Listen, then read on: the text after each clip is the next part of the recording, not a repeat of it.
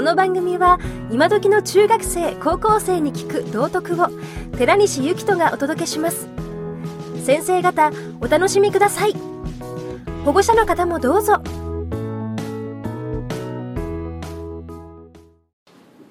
今日柔道場でねいろいろ注意がありました。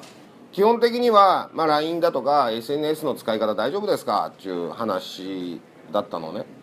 まあ SNS のだけじゃなくてその学校で、えー、ずっとゲームをやり続けたりそういうのは大丈夫ですかっていうようなあの話であったんだと思います。で今の時代スマホがあると結構何でもできるんであのなくてはならないものなのね。私の考えで。だ技術の授業でその多分話したことがある話なんだけど包丁ってさどこの家にでもあんのね。でないと料理作るの困っちゃうのね。だから、えー、刃物って必ずあるのね。だけど使い方間違えると、ね、殺人事件も起きるし傷害事件も起きるわけ。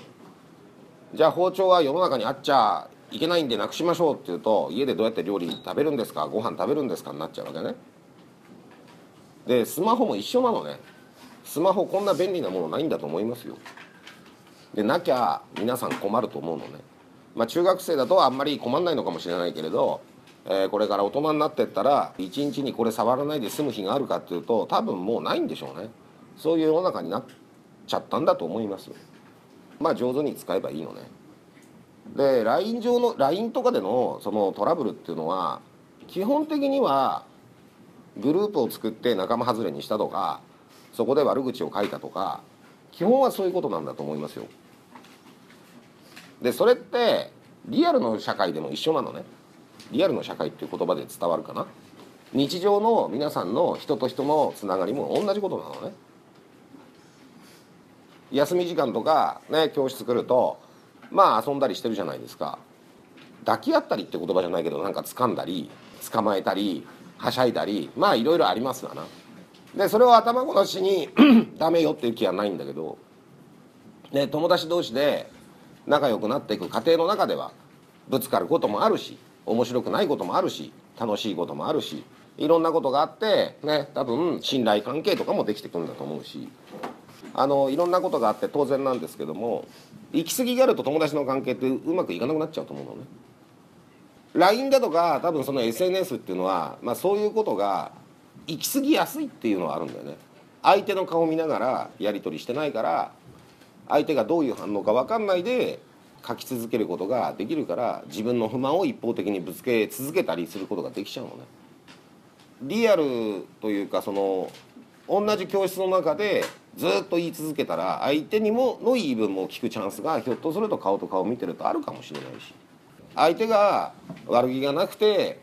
相手の考えてることが何かあって許してあげられる状況が面と向かってやってんだと何でもないのに。SNS 上だと行き過ぎちゃうっていうのがあるのかもしれません。SNS 上のトラブルっていうのはそういうことなんだと思います。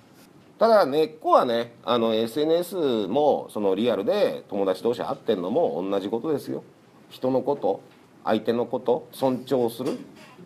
許してあげる。それが足りないことだと思いますよ。全て自分が正しいなんていうことないしさ。逆もそうだよね。相手が全部良くて自分だけが悪いってこともおそらくないのね。人と人のやることにね。相手はどう考えてんのかなとかね。いうことをやっぱ大事にしてほしいと思うしそれから自分と他人は考え方だとか感じ方違って当然だし人それぞれ違って当然なんですよ。仲良くするのは大切なんだけど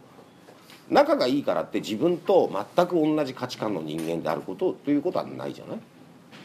いろんな価値観の人がいるから面白いんじゃない？他人の価値観認める？認めるっていうのはそれと同じになれっつってることじゃないですよ。そういう人がいたっていいじゃないですか。私みたいな人がいたっていいじゃないですか。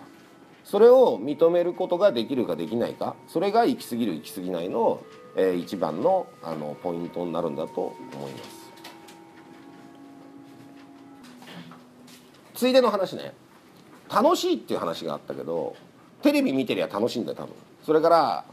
まあテレビ番組ってなんだか知らないけれど人の不幸をね拡大放送してるようなね話が多いようにも感じることもあるんだけど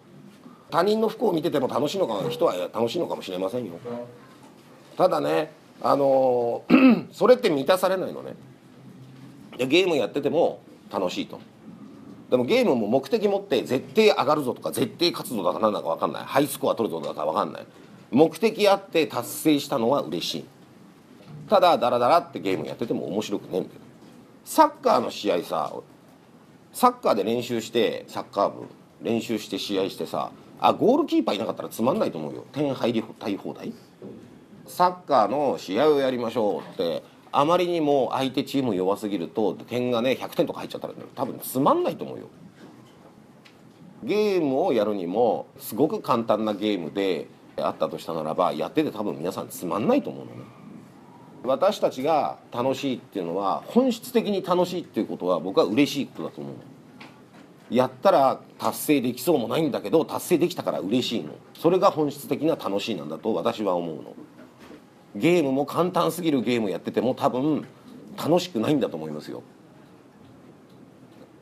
サッカーのゴールキーパーが弱すぎてポンポン点入ったら100点入っちゃったら1試合に多分楽しくないんだと思いますよ。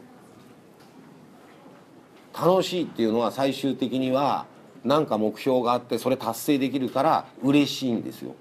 で嬉しいと楽しいって感覚似てるんだけどよくわからないんだけど楽しいっていうのはもっと幅広いのね。時間がただダラダラダラダラダラダラダラ流されても楽しいのね。ずっとテレビ見てても楽しいのね。テレビ悪いっつってるわけじゃないんだけどね。ダラダラインターネット眺めてても楽しいんだと思いますよ。でもそこには嬉しさはないですよ。嬉しいっていう体感こそがあの本当の楽しさなんだと思いますよ。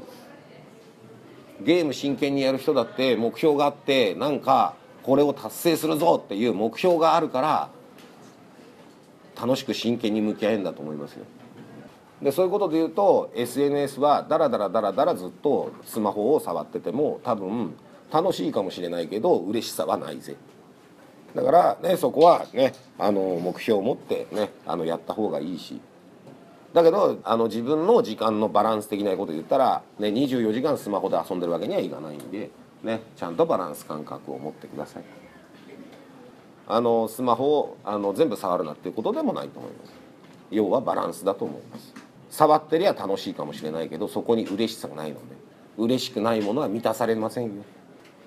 で満たされないっていうことは楽しくないんで最後ね、